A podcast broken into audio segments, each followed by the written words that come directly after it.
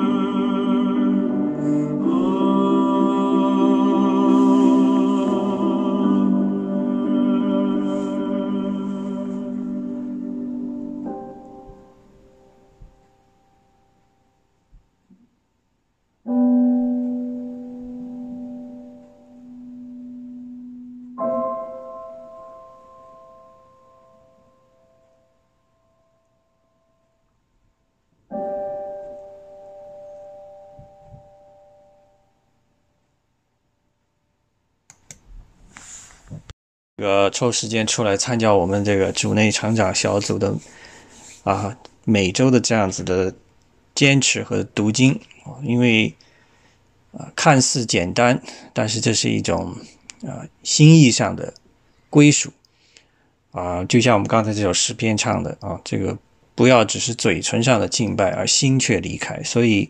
实际行动最能说明一切问题。啊，我们说主啊主啊，你是我们的主，但是我们的心往往又偏偏向他物、他人、他事，啊，所以主，请你时刻的真的提醒我们要把心意收转回来啊，回到你的心意当中来，跟你身心灵的连为一体，这样子我们才能明白你所给我们启示的这个生命的道，啊，才让我们能够真正有这样的机会明白这个道，并且活出这样子的道来。啊，主要我们感谢你，让我们今天有这样子的契机啊。我们首先呢有一点点这个我们所谓灵修的这样一个环节啊。大家如果手头上圣经准备好呢，我们先来看一看这个《生命记》第六章生命记》的第六章。啊，这一段实际上看似多，但也不是特别长啊。我们把它完整的读一遍，因为这个是我们生命的一个新生命的一个总结，我们跟神这个关系得以恢复啊。我不是说我从来都不讲，我们这个跟神的关系不是一个新的建立，而是一种找回本来就应该有的这样一种关系。从伊甸园当中失去的这样一个关系，我们把它找回来。并且找回来之后，我们要让它更加的丰盛，让它更加的长久。这个呢，不单单要靠我们自己的努力，更要靠神给我们的恩典。所以是神跟我们一起配合的这样一个工作啊。所以我们来看看《生命记》第六章啊，还是像以前一样啊，我来先把这一章彻底的、完整的读一遍，然后大家可以分句来这样子的读，然后找出你认为这段经文当中。向你说话的经节，然后有一点点冥想。生命记第六章，这是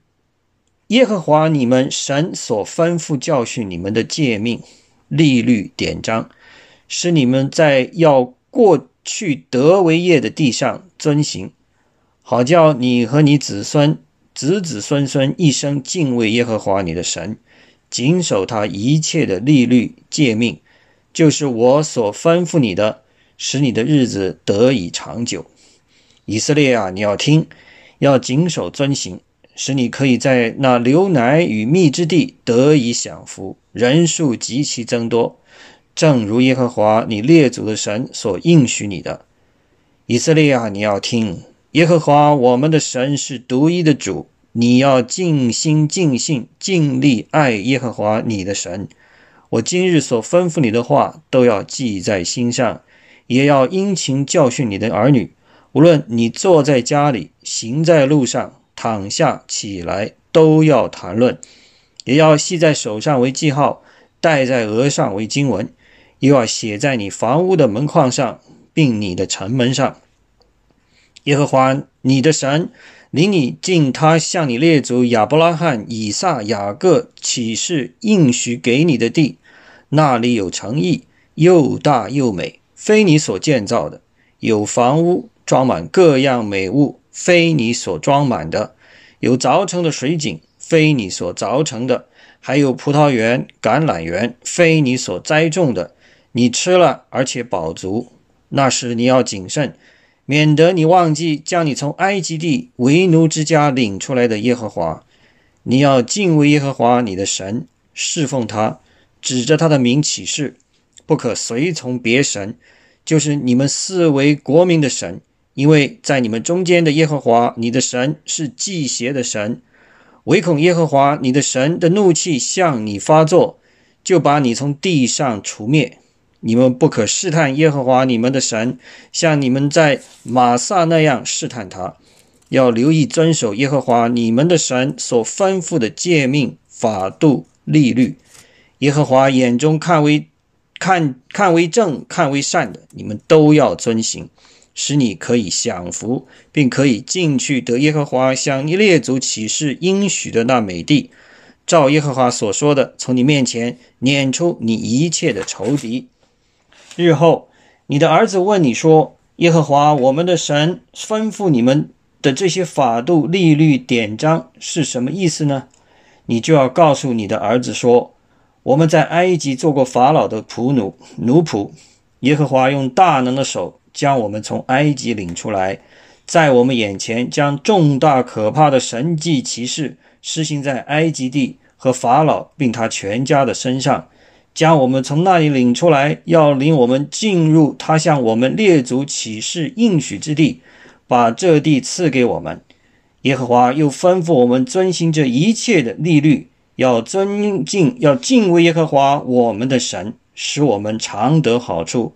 蒙他全保全我们的生命，像今日一样。我们若照耶和华我们神所吩咐的一切诫命，谨守遵行。这就是我们的义了，阿妹。好，这段经文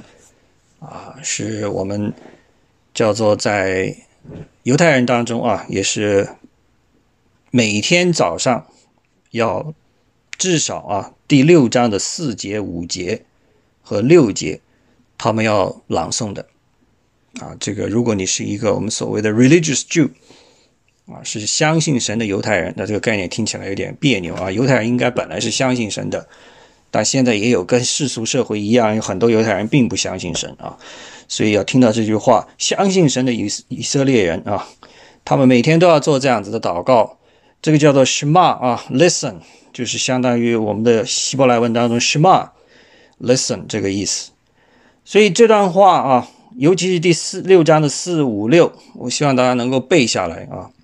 OK，好了，那么现在呢，大家从头来把这一这个第这个艺人的意是不一样。Amen 啊，这个对。这个大家刚才把这一段话细细的读了一遍啊，这段经文可以每天的你作为你灵修的一个主要的出发点，在经文当中仔细的去啊思考它其中的含义啊，不需要想的太深，结合你自己的日常的生活来考虑。那这段经文对我个人而言，至少在现在来讲有特别含义的，除了我刚才讲的第四、第五、第六之外。就是接下来的第十到第十二啊，在这段经文当中，我们知道耶和华你的神领你进他向你列祖亚伯拉罕、以撒、雅各启示应许给你的地，那里有城邑，又大又美，非你所建造；有房屋装满各样美物，非你所装满；有凿成的水井，非你所凿成。还有葡萄园、橄榄园，非你所栽种的，你吃了而且饱足。接下来第十二节，那时你要谨慎，免得你忘记将你从埃及地为奴之家领出来的耶和华。这个真的神洞见我们的人性啊，知道我们进入到这个美地之后，脱离了这样子的为奴的身份之后，往往就会忘记。人总是会忘记我们这样子的恩典是谁给予我们的，所以我之前给大家分享过啊，我们人类最大的一个问题就是经常忘记。但是呢，忘记的是什么？忘记的是别人给我们的好处，忘记的是尤其是神给我们的这样的好处是经常就忘记的了，更不要说别人给我们的好处。但是别人给我们的坏处一小点。我们都耿耿于怀啊，所以人是记仇的，但不去记恩，也很少去报恩的。但神在这里要告诉我们，你要像我一样。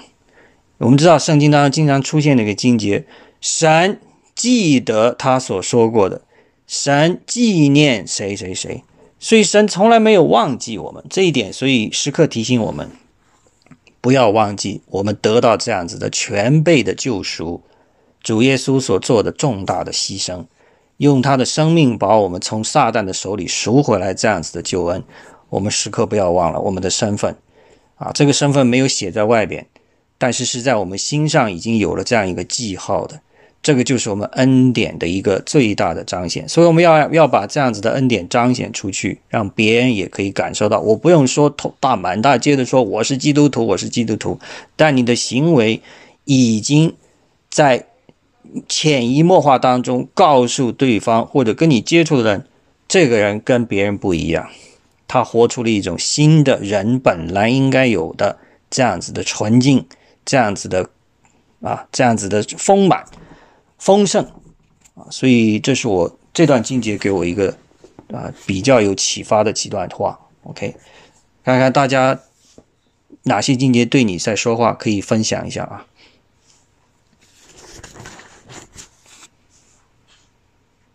这段还是讲的非常那个，就是你看，我我就觉得有一句话就是说，教育也要殷切的教育你的儿女。嗯，无是，论你住在家里、行在路上、躺下起来，都要考虑。这个说句实话，就是神怎么样的传承他的意，其 Amen，实是靠每一个基督徒去影响周边的人，是尤其是你的子女。所 Amen，以说，把子女要带上正路，是我们应该是最大的意义。就比如说，我对这一句话理解就特别深，就是说，我们不能喊更多的口号，但是我觉得把自己的儿女能够这个教育好，走在路上躺下起来都要讨论。是所以说这个上帝说的很细很，我对是这点感觉肯定。非常好，非常好，感谢李忠弟兄啊。高老师，你的嗯，能听见吗？听得见？我是我是对那个尽心尽意呃尽心爱你神哈，这第一个。第二个呢，我是觉得好叫你和你子子孙孙一生敬畏耶和华你的神，嗯遵守他的一切律例诫命，就是我所吩咐你的，使你的日子得以长久 Amen，的这这一场非常在我们生活当中。是。所以这段经文哈，这个高老师，你这段真的是也挑的，对你来讲应该有切身的体会啊。因为我们不单单是我们个人得救啊，包括我们像刚才李忠弟兄讲的，我们在对孩子的这样一个教育当中，也把我们这样子的感恩的这种啊发自内心的感恩呢、和敬拜和赞美的这样子的态度啊，以一个言传身教的方式告诉我们的孩子，然后他们有机会把这样子宝贵的这样子的精神呢告诉他们的孩子，所以这是一个传承的过程啊。所以我们的任务还是呃挺重要的啊，每一代人都有我们应该要完成的角色啊，所以啊，卢比不知道能不能说话了，现在还是没有办法，声音出不来是吧？我，还是听不到。我看见人了，看见因为你在说话，但我们听不见。啊、大家听得见吗？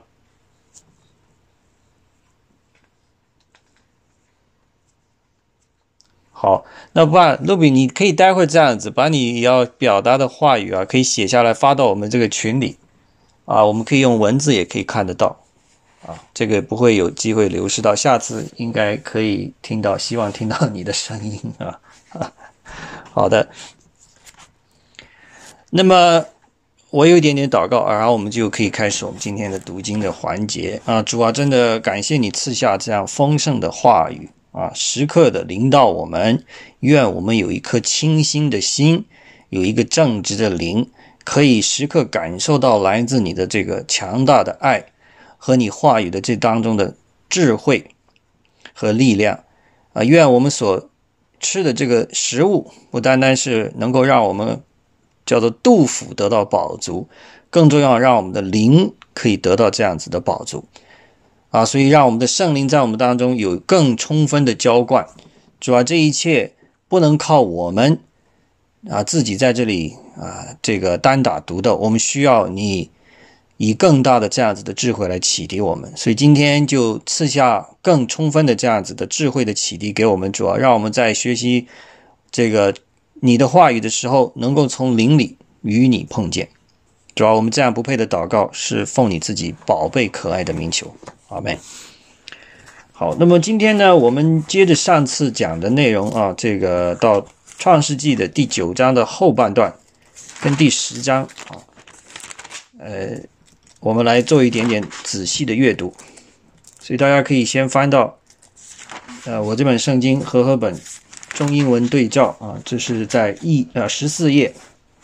我们上次呢已经读到了第十七节，现在呢从九章第十八节开始到二十八节，我们先二十九节先把第九章读完。第十八节，出方舟诺亚哎，你再说一下是是哪一个？是呃，是这个《创世纪》的第九章的十八节到二十九节。那我来把这一段先读一下啊。第十八节，出方舟诺亚的儿子就是闪、含、雅弗。含是迦南的父亲，这是诺亚的三个儿子，他们的后裔分散在全地。诺亚做起农夫来，栽了一个葡萄园，他喝了园中的酒，便醉了，在帐篷里赤着身子。迦南的父亲还看见他父亲赤身，就到外边告诉他两个弟兄。于是闪和雅弗拿件衣服搭在肩上，倒退着进去，给他父亲盖上，他们背着脸就看不见父亲的赤身。诺亚醒了酒，知道小儿子向他所做的事，就说：“迦南当受咒诅，必给他弟兄做奴仆的奴仆。”又说：“耶和华闪的神是应当称颂的，愿迦南做闪的奴仆。愿神使雅福扩张，使他住在闪的帐篷里。又愿迦南做他的奴仆。”洪水以后，诺亚又活了三百五十年。诺亚共活了九百五十岁就死了。这一小段啊，实在是让很多历代的这个解经学家挠头啊，因为这个内容有点不好理解。那么有几个地方给大家提一提啊，有些很多的不同的理解，都我给大家都可以提一下，可以加强你对这段经文的看法。首先呢，我们知道洪水退了以后，诺亚做的第一件事不是去栽种葡萄园，而是在第八章的结尾这里，他建了一座坛，把洁净的这个活物献在坛上，这是神所喜悦的。OK，为什么拣选他作为唯一的能够活下来的这一家人的一家之主啊？把他看成一个艺人。以及包括我们刚才读的这个《生命记》第六章，最后这就是我所给你们的这个意义的概念，就是他与神同行，他跟神之间的关系是非常密切的，啊，不，并不等于说他道德上会高到哪里去。马上九章，我们接下来这刚才我读这段已经告诉你了，但是他跟神的关系是非常密切的，这在神眼里就看为是义。OK。好了，第九章的最后这一部分，我们知道呢，他的三个儿子闪、含和雅弗，后来这三三个儿子分散到世界各地，成为后来各国人口的这样一个起源。但是在这里我要给大家提一下啊，他后边我们知道第十章我们会待会读到有七十个这个不同的种族被提到，都是来自闪、含、雅弗的这个后裔的繁衍。这个并不能代表所有世界上的所有的族裔，OK，它只是从这个圣经写作者他从以色列古以色列的这个角度去看这段历史，看这段一个过程，从他的这样一个维度当中去描述的啊，在他认识的那个世界范围里边，应该可以存在、可以数得出来的这些种族，他都已经罗列出来了。所以在这里给大家有个交代啊。那么闪、韩、雅弗三个儿子，但是呢，其中我们这里提到的这一小段当中的一个重要人物啊，是他的这个啊韩。OK，那么韩这个概念，我们知道英文它有三个名字：Sham、Ham and Yafet。Japheth 也有叫做 Japheth 啊，这是英文的读法，德德语这种读法。但是 Yafet 在希伯来文当中读的。那么 Sham 这个名字实际上有双重意思的。首先，希伯来文 Sham 这个字，它本身的名意思就是叫做名字的意思。Sham 就是名字。OK，所以我们有时候你那犹太人称呼神，他不能直接称呼神，像中国人忌讳。称呼这个啊，这个尊贵的人物，他选作 Hashem，也就是说那个名字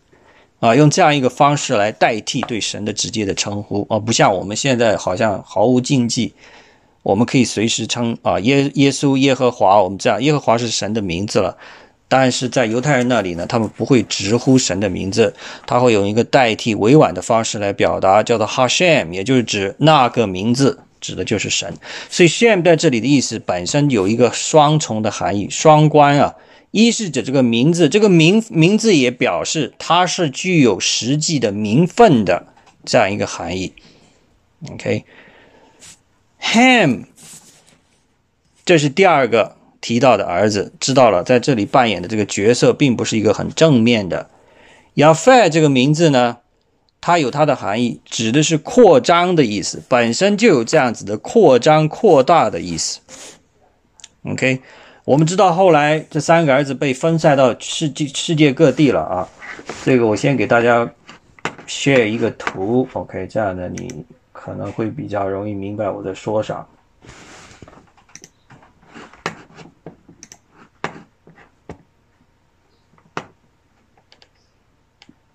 OK，好了，我们看到呢，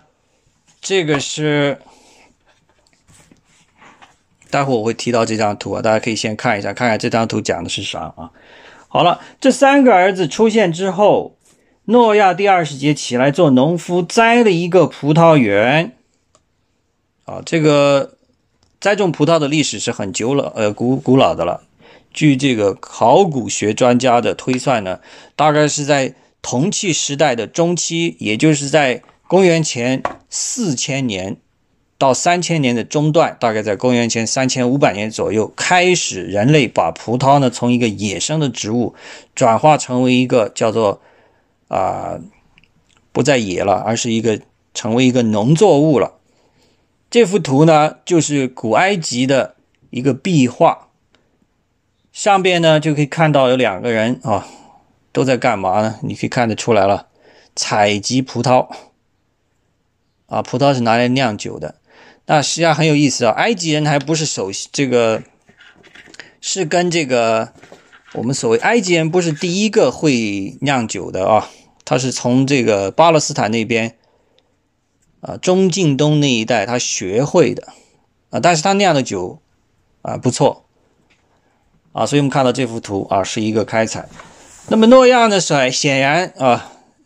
诺亚这个名字本身啊，也有这个含义。它的这个诺亚这个名字的含义，在希伯来原文当中指的是一个叫做让人快乐的意思，放松压力的这样一个意思。那跟他所做的这个事情挺有关系。他栽种葡萄酿酒，酿酒的酒是用来干啥？让你从繁琐的劳动当中得到一点点释放，一种轻松愉悦。通过喝酒有这样一种感觉啊，所以诺亚这个名字也挺符合他所做的这件事情的啊。但是呢，事情不要做过度了啊。他老兄呢，洪水刚退啊，神给他的祝福，结果他摘了酒，摘了葡萄之后酿了就喝多了。第二十一节啊。园中喝酒便醉了，然后在帐篷里赤着身子。那么在这个地方有已经开始有一点点争议了啊！这个到底这个赤子身子是怎么形成的？是他喝多了自己把衣服脱了呢，还是别人把他的衣服给脱了？这个有很多的争论，我在这里不想在这里花太多时间去讨论这些争论。但有两种观点，因为他们认为。诺亚在洪水退后，实际上已经不需要住在帐篷里了。在这里描述的是帐篷，有的解经学家说他住在一个房间里。如果在房间里，这个衣服要被别人脱去，看来这个难度还挺大的。但确实实际上是被衣服脱去了，那说明诺亚没有这样子的一种 privacy，也就说明有更严重的行为犯下了。导致他出现这样一个赤身裸体的状态，所以才有后来他如此一个好像非常超乎寻常的这样一个咒诅啊，降到他的孙子身上。这个呢，今天我们可以花一点的时间来讨论啊。那不管怎么样，他现在这个状态呢，被这个韩看见了，但是韩看见之后，就转身出去。告诉了他的两个弟兄，然后我们知道二十三节，于是闪跟亚佛拿了件衣服搭在肩上，倒退着进去。你可以想象一下，他们怎么去进到那个帐篷的，给他父亲盖上，他们背着脸就看不见父亲的赤身。所以，如果从字面上来看，韩所犯下的这样一个我们所谓被诺亚咒诅的这个行为。就是他看见了父亲这样一个赤身露体的状态，不但没有把找件衣服给他父亲盖上，而且首先到外边告诉他的两个弟兄，这是第一个他所做的我们所谓非常不恰当的一个行为。那看见你可能偶然撞见，这个倒可以理解，但是你看见之后的表现该怎么样，这就有点韩做的呢，实在是。啊，不配做的非常的不符合他这个儿子的身份，但是其他闪跟亚佛所做的就非常的符合分寸啊。首先，他尊重父亲的这个地位，没有看见父亲这样一个赤身露体的状态，是倒退着进去找件衣服给他披上啊。第二十四节，诺亚酒醒了酒，知道小儿子向他所做的事啊。这一句话呢，这个争议就比较大了。到底这个小儿子向他做了什么事？这很多的解经学家对此有很多的争议啊。那么有几种观点啊。首先呢，有没有看回希伯来文原文当中对诺亚的这个描述？OK 啊。我们知道，在中文当中你也看不到了，英文也不是很明显了。就是在这个第呃呃第二十二节，看见他父亲赤身这句话，就是你如果用英文叫做 “see the nakedness of someone”，这个呢，在希伯来文当中可以变成一个谚语使用，就相当于我们中文的一个成语。不是这个字面上的意思的，它有背后的一些含义的。在这里呢，大家可以翻一下我们的马上在后边的这一本，就是立位记的第十八章啊，大家可以翻一下立位记第十八章啊，我这本圣经呢一百九十四页啊，大家可以看一下，其中呢第十八章的内容。管讲管讲的内容全部是关于乱伦和淫乱的禁止的这样一个条例。OK，其中我们看看它这个用词用语啊，嗯，首先第六节就提到了，你们都不可露骨肉之亲的下体啊。首先后边就第七、第八啊、第九一直到第十、十一，这都是用这样一个词语啊，我们叫做说，No one。is to approach any close relative to have sexual relation。这是我的翻译成为中文的，翻译成为英文的直白表达。所以你看到在原文当中是 see the nakedness or to uncover the nakedness 啊，用这样一种很含糊的委婉的说法。但是呢，这个 NIV 我这个版本啊，New International Version。翻译成为英文之后，就把这个含蓄委婉全部去掉了，直翻了，翻译成为它的本意，也就是说，have this unlawful sexual relationship。你看到别人裸体，或者让这样裸体的状态表表示出来，就是意味着你跟对方发生这样子的性行为。这个是希伯来原文的意思。所以根据这样一个解释呢，有。这个犹太学者就认为，韩做了一件非常大逆不道的事情，就是和他父亲有这样子的同性恋的行为，可以趁着诺亚醉酒，这是一种观点，所以他才遭受了诺亚如此大的咒诅。另外还有一派观点认为呢，不是他跟。这个诺亚发生这样子的同性恋的行为，而是他跟诺亚的妻子，也就是他的母亲，发生这样子的乱伦的行为，生下了这个迦南，所以诺亚去咒诅迦南。那个解释当然听起来稍微比第一个好像 make sense 一点啊，因为这个概念，也就是说你上了父亲的床榻这个概念，我们知道在。出埃及这个创世纪当中其实是有提到的，OK，好，我先把这里 stop share 一下啊。哇，大家还记得不？在这个，在如果大家翻回创世纪啊，你应该放到后边，应该大是，哎，这个上帝说的非常非常清楚啊，和今天的美国的民主党这个搞的这个乱七八糟，上帝就是。还是没有的，就是没有这个帐篷，是吧？还没有，还没有这样一个帐篷的这个概念。住在你的帐篷里，实际上就是两家都继承了上帝的这个，呃，这个恩典。上帝也把他认为这两个是，嗯，是有权利继承的，这个意思吧？权利是给了韩啊，不是给了闪。OK，经常容易混这两个名字啊。权利是给了闪，给了 Shame，他是把财富给了雅佛。因为雅弗的名字本身就是叫做扩大的意思，enlargement。那事实后来证明，它确实扩大的很厉害啊！整个古希腊文明成为后来西方文明的一个发起起源点，加上后来这两个希腊文明跟以色列这样一个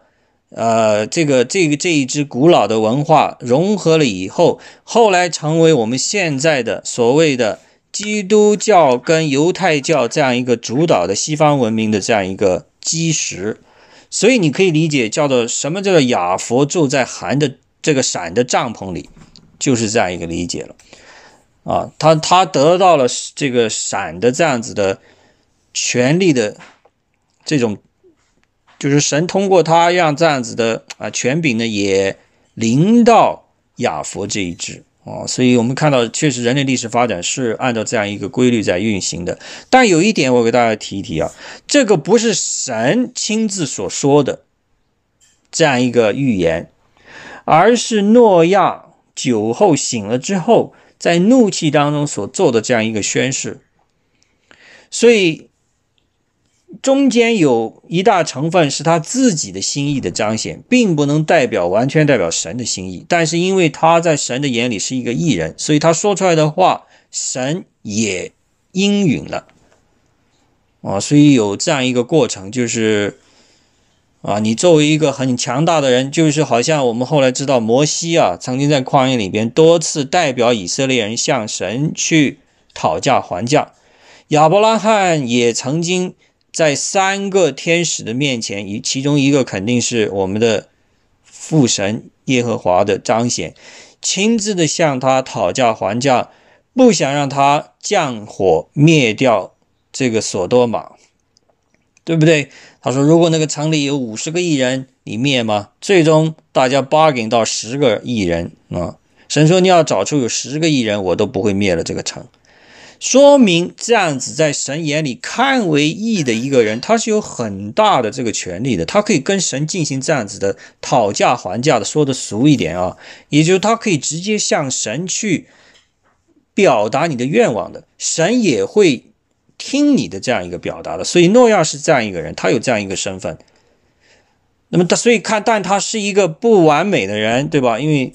你看喝酒，然后怒气之中说下这些话。但是我们看和我们的主耶稣，他是一个完美的人。OK，他超越了诺亚，超越了摩西，OK，超越了所有的那些在神眼里看为义的人。他本身本身他就是带有神性的，所以我们向他做的祷告，OK，通过他的名，以他的名所做的这个祷告是有强大的力量的。OK，是可以直接到达父神的。心意当中去的，当然我们不要随便滥用主耶稣的名做各种各样的为我们自己谋利益的祷告，这个是很很很很忌讳的一件事情。你的祷告是必须纯纯净发心的，发心起心动念要纯净的，不是为了自己利益好处的，而是为了神的意的彰显，神的爱的彰显所做的这样一个祷告，神绝对会听的。OK，好了，那么这是第。呃，九章最后有一点点讲了洪水以后，诺亚活了三百五十年，总共活了九百五十岁。OK，第十章都是充满了名字啊，这个我就不让大家读了，读起来因为很拗口。但是呢，我要给大家提一下呢，总共呢，你看的这个名字，如果你愿意去数一下啊，总共提到了七十个名字。七十个不同的种族的名字，OK，这些种族的名字呢，不单单是说代表一个人，有些是从这个种族部落的起始者的身上得到的名字来命名的，OK，有的是根据他所居住的那个地方的地名来命名的，有些是根据他所讲的语言来命名的。啊，它并没有一个完整的时候分得很清楚，这个是什么，那个是什么，它是这三种不同的方式来命名混合到一起。OK，但有一点很重要，就是我们见到这么多名字，第十章跟着后来的第十一章，以及到十一章的下半段，九九章到十一章中间要有一个衔接的，第十章就是起了这样一个很重要的作用。把实际上把圣经的前半段跟后半段进行了一个完整的结合，因为我们知道后来从十一章的下半段开始就要提到亚伯兰了，后来称为亚伯拉罕了，也就要讲到以色列这个民族的兴起了。OK，但是在此之前啊，圣经根本没有提到过以色列人这个概念啊，都是讲的是人类的起源、人类的总开始和发展的一个过程，所以这就是圣经的一个很重大的，跟其他的宗教的那些经文有一个重大的不同，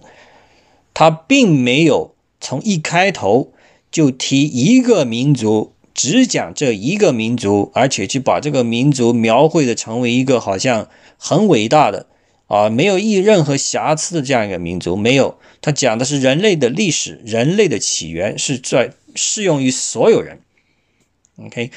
然后还提到了人类当中很多的这种堕落腐败的行为，包括后来我们知道啊，包括从亚伯兰、亚伯拉罕啊，这个撒拉啊，到这个以撒、雅各。以及雅各的十二个儿子，每一个都有自己人性的软弱、动摇，甚至黑暗的那一面。这圣经当中没有一个人放过，完整的展现出来给我们看。这个就是我自己个人信仰的一个很坚定的理由，因为我相信，没有任何一个民族，如果为了写这样一个经文，愿意把自己最丑陋、最黑暗的那一面拿出来讲的，这是违背常理的。如果是人类所写的经文，他只会去穷尽自己的文采文笔，把自己描绘成完美的人，甚至像神一样那样子的人。OK，没有一个民族愿意把自己最软弱、最肮脏、最龌龊的东西拿出来写，而且写在经文里，世世代代、永永远远的让所有的人都看。啊，所以从这一点上，我们就知道这个圣经绝对不是。出自人的手，绝对是来自神的启示。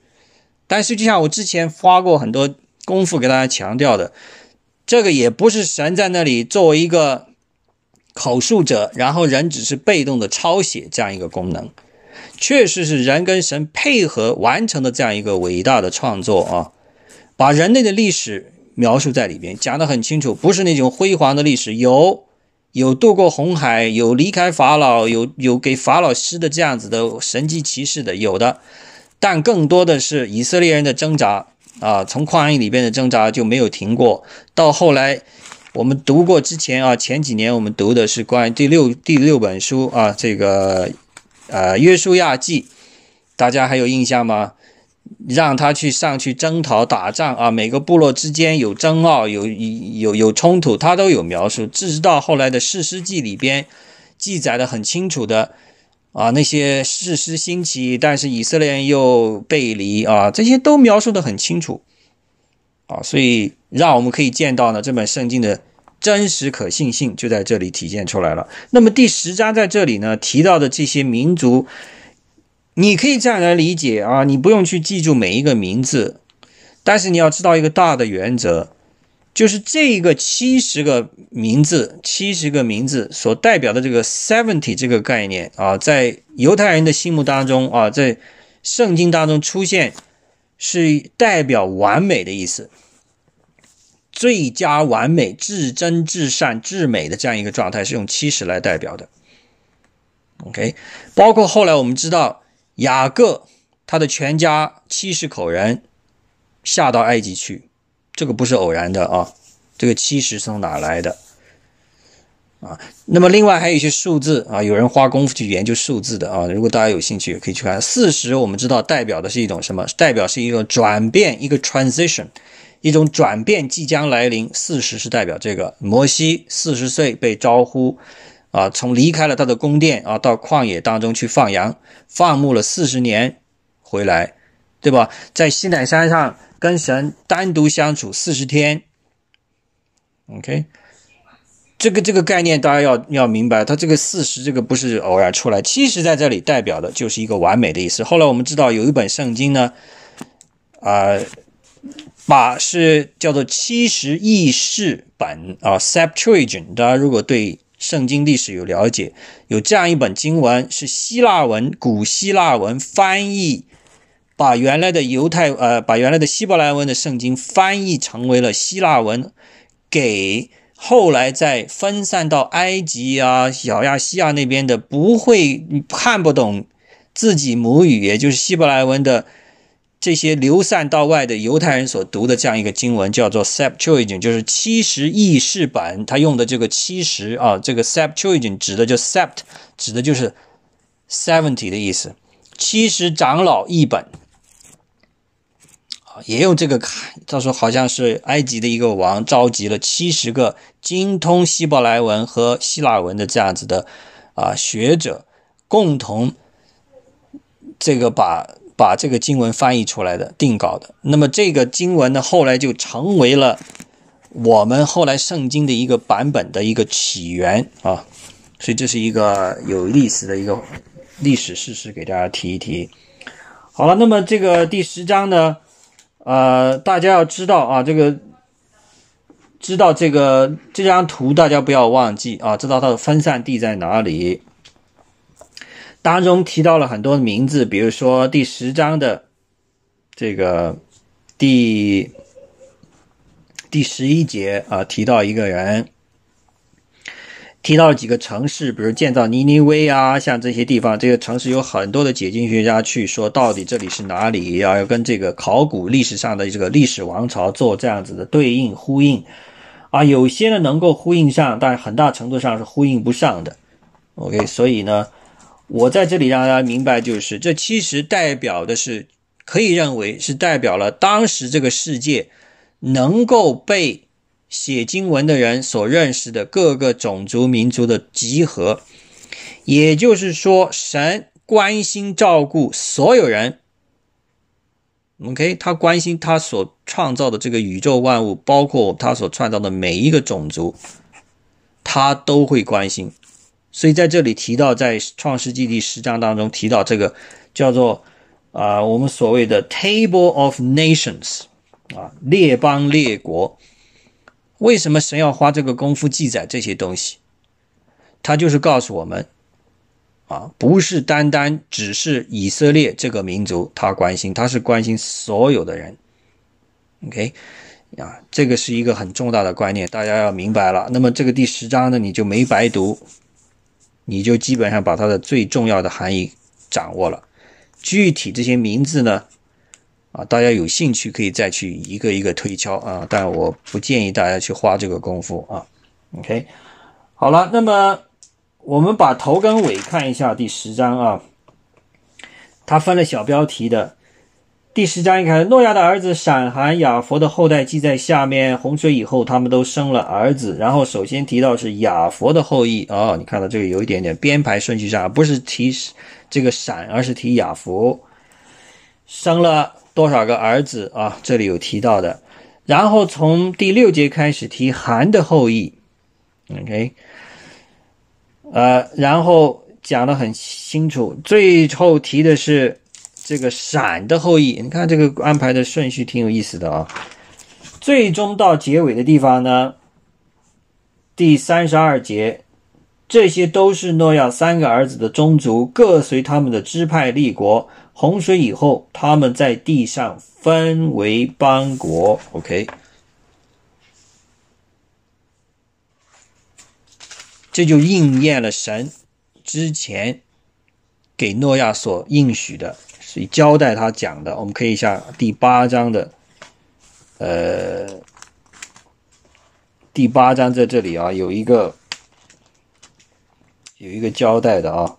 也就是说。第八章啊的第九章的第七节，大家可以翻到第十三页。我这本圣经啊，《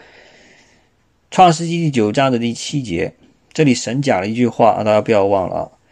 你们要生养众多，在地上昌盛繁茂。这个内容呢，也是他跟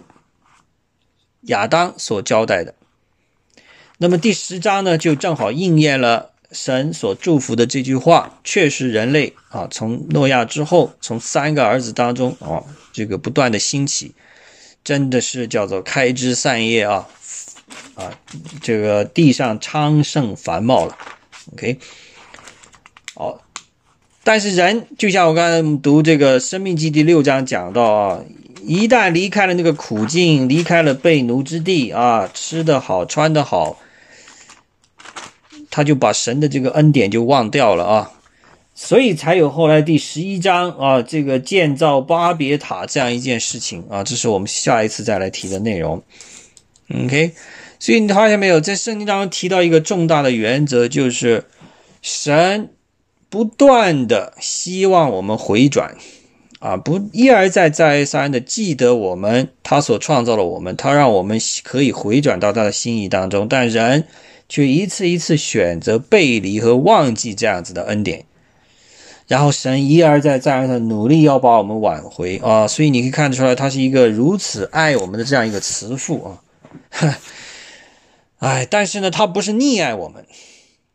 他确实是让我们也要你，你想到外边去去去闯一下，去看看外边精彩的世界，你去闯一闯好了，没有问题。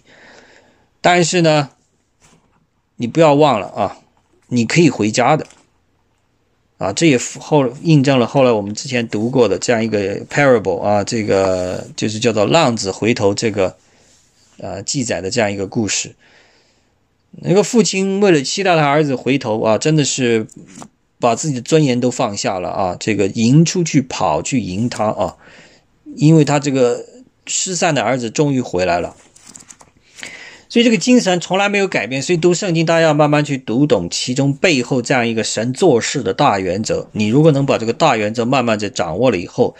在有些分散的经文呢，你就可以慢慢的梳理出一个脉络来啊。所以这是我们今天读经的一个内容。OK，我要讲的就这么多啊。今天呢，我们这个精炼一点啊，我就讲这么多，我就停在这里。大家有什么疑问吗？我刚才讲了，这个基督教传到全球各地了，大家看一下啊，猜一猜这个地方是哪里？看你能不能猜得出来。有恩典得到的时候，首先想到是感谢神的恩典啊，发自内心的啊，不是我拿枪顶着你，你啊你要感谢神了没有？而是一种习惯性的、自然而然的发自内心的感谢。但有好的，这是好的，在我们看来是好的，但也许有一些在我们看来不好的事情发生，不要第一时间去怪罪神，第第二时间去怪罪撒旦。啊，说是撒旦由我做这件事情，撒旦让这件事情做做糟糕了，或者神为什么要让这件不好的事情临到我，而是要想着是不是因为我的缘故让这件事情发生在身上，或者说神啊，既然你要让这件事发生，也许有你的美意，我现在看不懂，但我接受你给我出的这个难题，让我从中学习我应该学习的功课，啊，这个态度就很重要。其实神不是看我们能做多少事，我们人能做多少呢？说实在，真的很有限。他看的是我们这颗心有没有在他那里，起心动念非常的重要啊。所以回到我们上次的讲的内容，两种倾向性我们心中都存在，一个是向着神的，也就是向着善的；一个呢是向着恶的，恶的也就是说背离神的。所以撒旦就是在这个地方。挑拨离间，见机行事，所以不要给撒旦以可乘之机。那撒旦真的没有没有太多的这个功能可以上蹿下跳的。你只要心意在神这边的话，撒旦没有没有无计可施，可以这么讲啊。所以这是我自己的一点灵修的一个体会啊，跟大家有点分享了。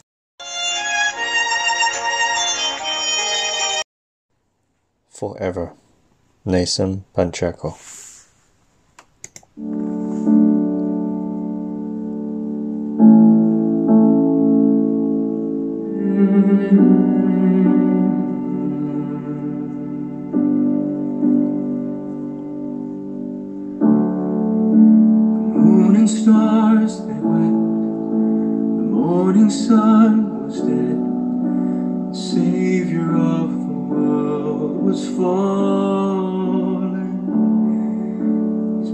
your